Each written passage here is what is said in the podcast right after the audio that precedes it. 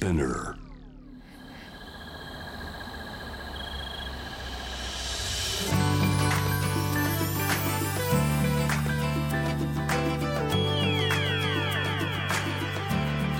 エネオス4 Hour Earth One by One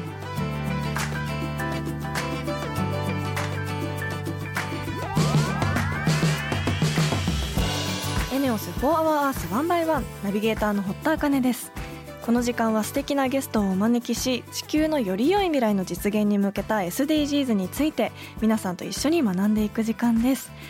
えー、4月に入って春真っ盛りですけども春はやっぱ出会いの季節ですよね。皆さんはどうですか？最近新学期とか新社会人とか、まあ、いろんな環境が春になって変わっていくとこうたくさんの人に出会ってあのワクワクすると同時に何だろう疲れたりとかそういう部分も出てくるのかなと思うんですけど。あの私もあの学生の時とか20代前半の頃は本当にこう怖いもの知らずで初めましての人にどんな話もできたしどんどんそのもう好奇心の方が先立っちゃっていろんな人のいろんなことを知りたいと思って結構コミュニケーション取れていた方なんですけど、まあ、コロナもあってなかなかこう人と会うっていうことをしなくなったからかなんか年々人見知りが増している気がして あの初めましてがどんどん苦手になっちゃってるんですよね。あの今年30歳になるのでこのままじゃいけないなと思いながらもあのでもどうしたらいいかわからない状態なんですけど皆さんはこう出会いの季節で人と初めて会う時に大切にしてることとかありますか？あ私はあのこう初めて会う時にやっぱ一番大切にしていることは絶対笑顔で挨拶するっていうもうその一つだけを決めて 頑張ってるんですけど皆さんも何かこうこだわりのポイントとかこうおすすめのコミュニケーション方法があったらぜひ教えてください。ということで本日も SDGs 学んでいきたいと思います地球の未来を考えるこの番組はエネオスの提供でお送りしますエネオスは2040年までに自社で排出する CO2 の量をさまざまな取り組みからプラスマイナスゼロにするカーボンニュートラル企業を目指していて私たちの未来に不可欠な脱炭素循環型社会の実現に向けて具体的な取り組みをされているそうなのでそのあたりも番組で分かりやすく紹介していきたいと思います。そしてこの番組は JWAVE をキーステーションに FM ノースウェーブ ZIPFM、FM802、クロス FM、JFL5 曲をネットしてお送りします。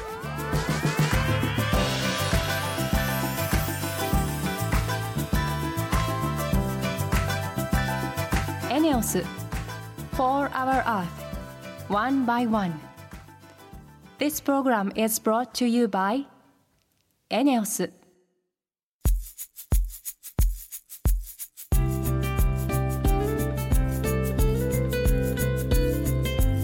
4 Hour Earth 1 by 1本日のトークテーマは目標8働きがいも経済成長もです。今回はアートの新たな楽しみ方についてお話を伺えるそうです。私もプライベートで美術館など行ったりもするのでアートの新たな楽しみ方すごく興味あります。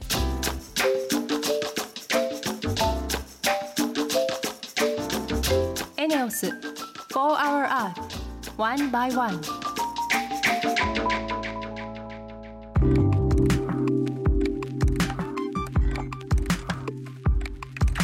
茜がナビゲートしているエネオス4 Hour Earth 1 by 1本日も素敵なゲストの方とリモートでつながっています。株式会社アンドアートの代表松園しおりさんです。よろしくお願いします。よろしくお願いします。まずは簡単に松園さんのプロフィールをご紹介します。サイバーエージェントや東京ガールズコレクションを運営する株式会社ダブル東京で働いた後2018年9月に株式会社アンドアートを設立2019年にアート作品を複数人で保有できる共同保有プラットフォームを立ち上げ新たなアートの楽しみ方を生み出しています。えーアートに関する会社を立ち上げられたということなんですけどでもこうアートって私もなんでしょうその美術館とかすごく好きなんですけどやっぱちょっとこう敷居が高くて、なんかこう詳しく語りづらいっていうイメージありますよね。あもう本当にまさにでして、うん、私もあのそういう感じでこういわゆるアートフェアですね、はい、あのきっかけとしては、うん、あの実際にアートを購入できる大きなフェアみたいなのにも参加していたんですけれども、はい、まあ、そういった時まさに、まあ、自分はこうあくまで見ることはできても、うん、その先のこう買うとか、あのより手触り感を持ってアートについて語るみたいなことが、まあ、これ以上結構難しいなみたいなこういわゆる精神的距離をすごく、あの感じてました。はいでも、ま、その中で、あの、逆に今のビジネスに至ったこう背景としては、はいはい、やっぱり、まあ、自分みたいな人が他にもいるんじゃないかなって思ったのがもともとでして、うん、あの、いわゆる日本ってこう、マーケットとして調べてみると、やっぱり見るけれども買わないっていう、まあ、本当に典型的な特徴がありまして、あの、どうせだったら好きなものは手に入れたいと。で、今、あの、まさに、あの、シェアリングのサービスだったりとか、まあ、資金調達達っていう文脈だとクラウドファンディングとか本当にいろんなサービスがある中で、うんはい、まあ、アートも同じような発想でですねもうちょっと気軽にあのアクセスできる手段がないかなみたいなのでもともとこう自分がユーザーとして欲しいなと思ったサービスをこう探したとこからあの始まってます。そんな中でそのアートの共同保有っていうサービスを思いついたっていうことなんですけど、それはきっかけは何だったんですか？まあ、アートのなんですかね。こう一つの大きな魅力として資産投資になるっていう側面があるんですけど、はいはい、価値が高い作品であればあるほど、うん、あのそもそも価格が高くて自分は全然エントリーできない額になっていたりですとか、まあ、本当にこう気軽にやっぱり買えないなっていうところに改めてぶつかった時にですね、はい、あのどうせであればあの資産価値の高い作品に私は結構投資としての興味もすごく強く、あのあったので、うん、まあ、例えば自分でも手に届く額から、まあ、そういうアート投資としてもエントリーしてみたいなっていうところから、うん、あのいわゆる小口サービスというところにたどり着きました。うん、へなんか本当にアートを買うってすごい自分ではこうちょっと手の届きづらいというか、なんかこう一歩踏み出しづらいっていう印象があったんですけど、ど、うん、なんか共同保有っていうその概念を聞いてあそういう仕方があったのかそういう角度でこうアートと関われるって面白そうだなって私も聞いていてすごく思ったんですけど、その松園さんが手がけているそのアートの共同保有サービスって具体的にどんなサービスなんですか？はい。あの、アンダーアートは、あの、これまで、まあ、手が届きづらかったような世界の傑作に1万円から投資できる、えー、日本で初めての、あの、アートの共同保有プラットフォームになってます。はい、で、まあ、具体的には、あの、分割の所有権をですね、1万円から購入できるというものなんですけれども、まあ、いわゆるこう、実態としては、例えば数百万、数千万の作品の、あの、一部の所有権をオンラインで購入するという形ですので、はい、あの、いわゆる作品自体は物理的にというよりかは、オンラインで基本的には管理、コレクションをしていただくと。いうところで、はい、あの、しかもその権利自体を、あの、ユーザーさんの間でですね、うん、気軽に売買をしていただいたり、あとは、当然生の作品があるものなので、あの定期的に実際にあの鑑賞をしていただくような機会を作らせていただいたりなので、はい、割とこうプライベート美術館にこう一部オーナーとして関わるみたいなこうイメージを持っていただいてもいいかもしれないです。面白い。じゃあ例えば10万円これにあの投資しようと思って1万円ずつこう10枚の絵を共同保有するっていうこともできるんですか？まさにですまさにです。そしたら本当美術館みたいな感じで自分だけの美術館を10枚の絵を鑑賞する時間ができるっていうことですか？そうですね、おっしゃる通りです。イメージとして。なのであの本当にですねあのなかなかこれまでって富裕層の人が、うん、あの例えばですけどあの某ね元アパレルの会社あの有名な社長さんがすごくね、はいはい、高い素敵な絵を買われたりしてると思うんですけど、はい、やっぱりそれだとどうしてもなんですかね個人のものというイメージがあるところから、うんうん、本当により気軽なアクセス券としてあのご提供をしていまして、うんうん、なのであのいわゆる売買っていうところでも、あのこれまでってやっぱり一つの作品を物理的にお家に飾るとかなると、まあ、少なくくとも数年だったりとかは、まあ、大切にねコレクションしてくださいっていうのが業界慣習としても通例だったところが、まあ、個人のその権利としては、まあ、イメージとしてじゃあ1万円で購入したものを、まあ、極論次の日に売却するっていうこともできたりとか。なるほど。え実際にオーナーの方からはどんなリアクションがありますか？これまで結構距離を感じていた作品に対して、うん、まあ、オーナーという、まあ、新しい関わり方ができてすごく嬉しいであったりとか、もともと投資をきっかけにあの後投資ってどんな感じなんだろうなっていうところから入ってくださったユーザーさんが、まあ、よりピュアにですね、うん、アートに対して興味を持って、じゃあ実際1枚あの別のところから自分で買ってみようっていうふうによりこうアートとのこう接点が深くなったりとか、はいなんかこうあとは 結構現実的に言うと、はい、アートを買うとなると保管維持とか、うん、なんかそこの管理コストも含めた、うん、あのイメージが湧いてなかったところが、うん、まあ、気軽にできて嬉しいみたいなところの声をあのご好評としてはいただいてます。確かに。管理とかもそれはまあやってくれてるわけですよね。そうですね。はい、私たちが美術倉庫で、はい保管してます。えどんなアート作品を取り扱っていらっしゃるんですか？はいそうですね。今合計41作品ですかね、はい、あの扱っているんですけれどもいわゆるこうパブロ・ピカソだったりとかウォン・アンディ・ウォーホル、はい、はい、あとは今最近のこう現代アートでいうとカウズバンクシーだったり、うん。そういったあとはあのすごく入手困難となっているような若手のあの新進系のアーティストさんだったりとか。あの結構多種多様ではあるんですけれども。はい使っております。じゃあピカソもアンディ・ウォーホルもバンクシーも私持ってるんだって言えるようになるってことですか？おっしゃる通りです。すごい面白いですね。今すぐにはい、うん、えー、その作品を買い付けするっていうこともされてると思うんですけど、はい、その取り扱う作品を買い付けする際にあの気をつけてることってありますか？あのやっぱり皆さんをまあ代表して私たちがこう作品を仕入れさせていただいているので、うん、まず大前提あのプロフェッショナルっていうあのアドバイザーさんですね、うん、いわゆるこうアート業界にずっとこう何十年も精通されているようなプロのアドバイザーを複数人体制としては持ちながらも、資産価値として期待が寄せられる作品や、まあ、そもそもの入手困難といったまあ希少性が高い作品などあの共同保有ならではの価値ある作品っていうところを、うん、えー、仕入れてます。具体的にはあのこれまでのオークション実績といった定量データに掛け合わせて、先ほどのこうアドバイザーからの、まあ、定性的なコメントみたいなところもあの聞きながら、総合的に評価して意思決定してます。会社自体で買い付けするのもすごい楽しそうですよね。あ楽しいですよ、うん、本当に結構こうグローバルであの、うん、いろいろとお付き合いができてきたので、はいはい。わあすごい。えー、そんなこう新しいアートの楽しみ方を提案されてる松園さんですけど、今後アート業界をどのようにしていきたいと思ってますか？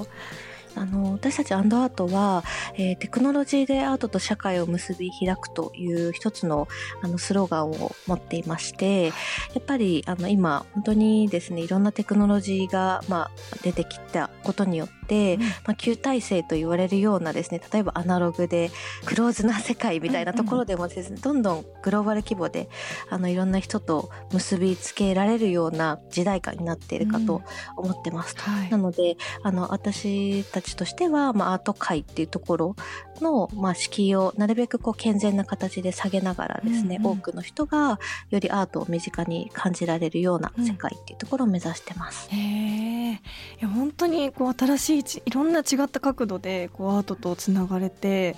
もう一歩踏み出したいんだけどアートとどういう関わり方がすればいいかわからないっていう人も本当に手軽に試せるしこう素敵なシステムだなと思いました。ありがとうございます。本日のゲストは株式会社アンドアートの代表松園しおりさんでした。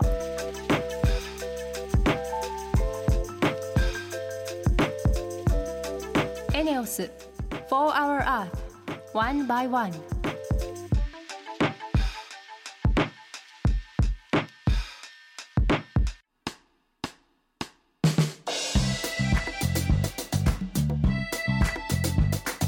金がナビゲートするエネオス4 Hour Earth 1 by 1ここからはエネオス SDGs ステーションのお時間です。今月のテーマは自動車を定額で利用できるサービスカーリースです。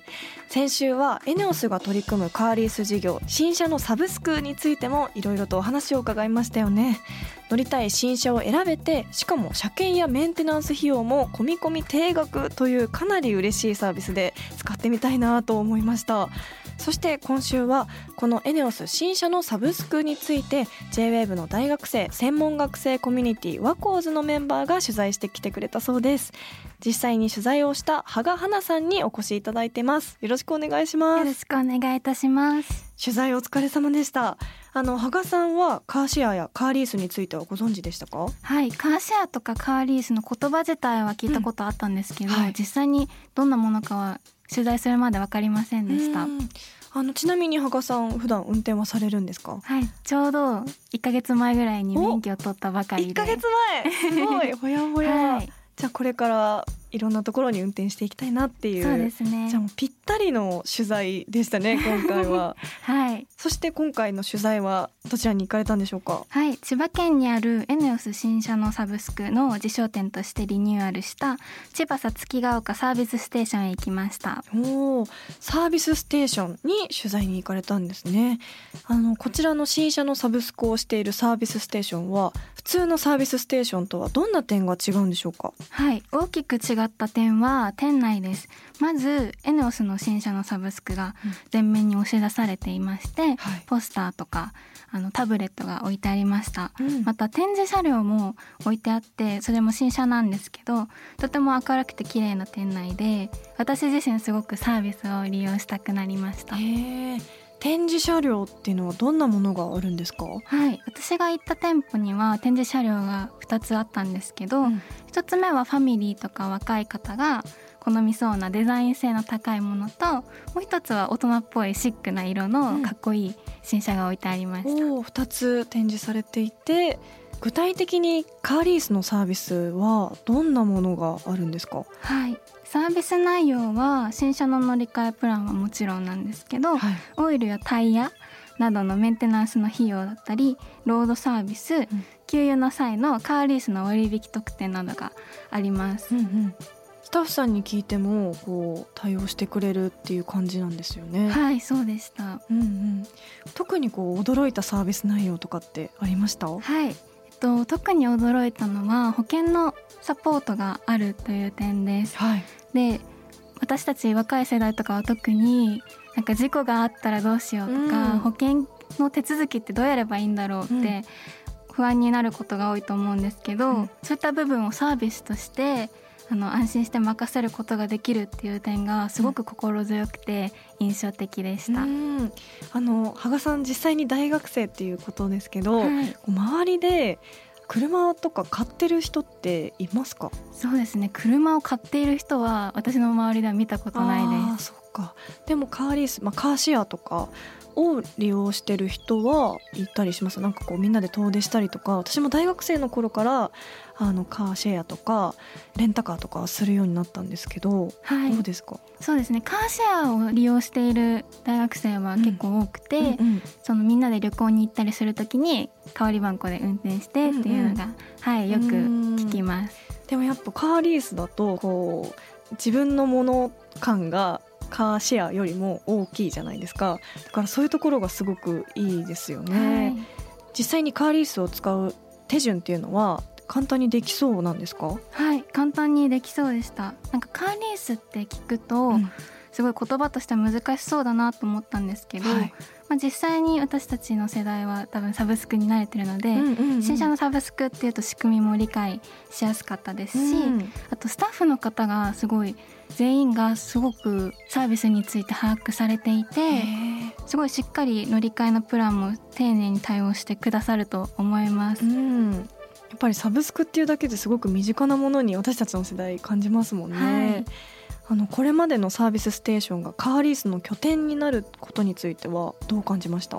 そうですね。今までのサービスステーションって言われた時に、まずサービスステーションは車使わない人にとっては何だろうとか、うん。まあ、ガソリン入れるところかなっていう風にいうようなイメージが強かったんですけど、はいその実際に行ってみるとそれだけではなくて他のモビリティサービス、うん。あのタイヤとかもそうですけどサブスクのご案内だったりとか、うん。っていうのがいろんなサービスが充実していてすごく便利になるんじゃないかなと思いました。うん。気軽に寄れるしこう安心できる場所があるってすごくいいですよね、はい。では最後に今回のエネオスの新車のサブスクについて取材をした感想を教えてください。はい、私自身コロナ禍を経て生活が思ったより短いスパンで変わるなっていう風に気づいたんですけど、うん。その中でこのサービスがあれば、うん。そのご高齢の方だったり若い世代だったりなんかどんなライフスタイルでも合う新車を利用できるのでこれからの生活がもっと豊かにさらに楽しくなるんじゃないかなと思いました。はいなんかやっぱ車離れをしてるってよく聞きますけどこういういいサービスを通してしかもこう環境にも優しいサービスを通してこう生活が豊かになるっていうのはすごくいいことですし私もすごくカーリースについて興味が今回お話聞いて湧いたのでなんかいろいろ調べてみようかなと思いました。本日は JWEB ワコーズのメンバー羽賀さんありがとうございました。ありがとうございました。エネオス4 Hour Earth One by One Thank you.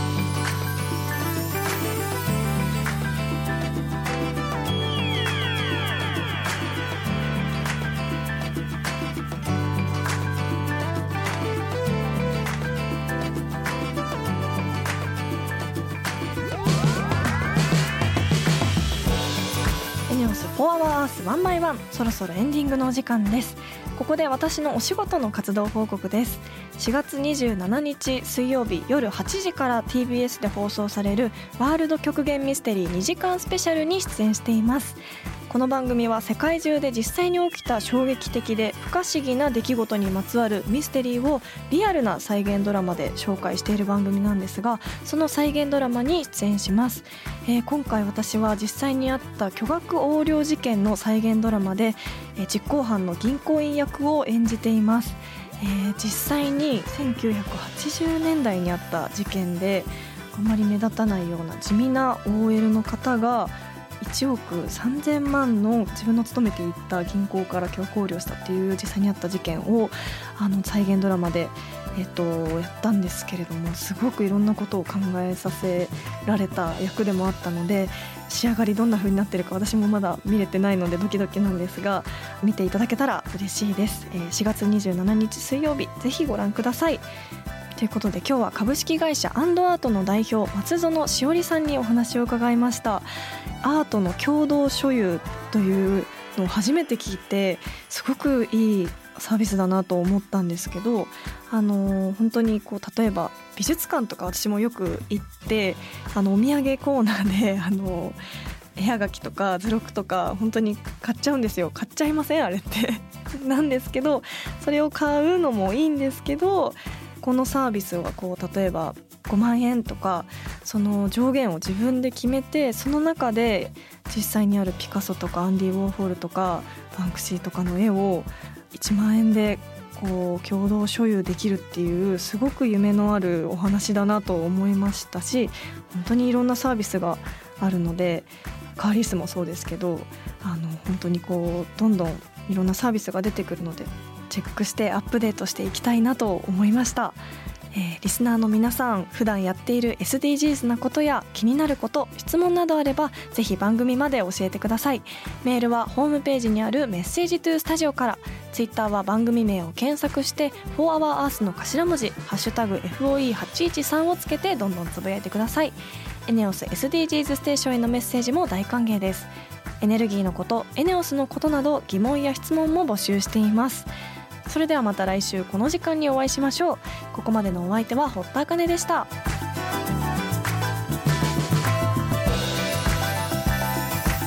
エネオス4 Hour Earth One by One This program was brought to you by エネオス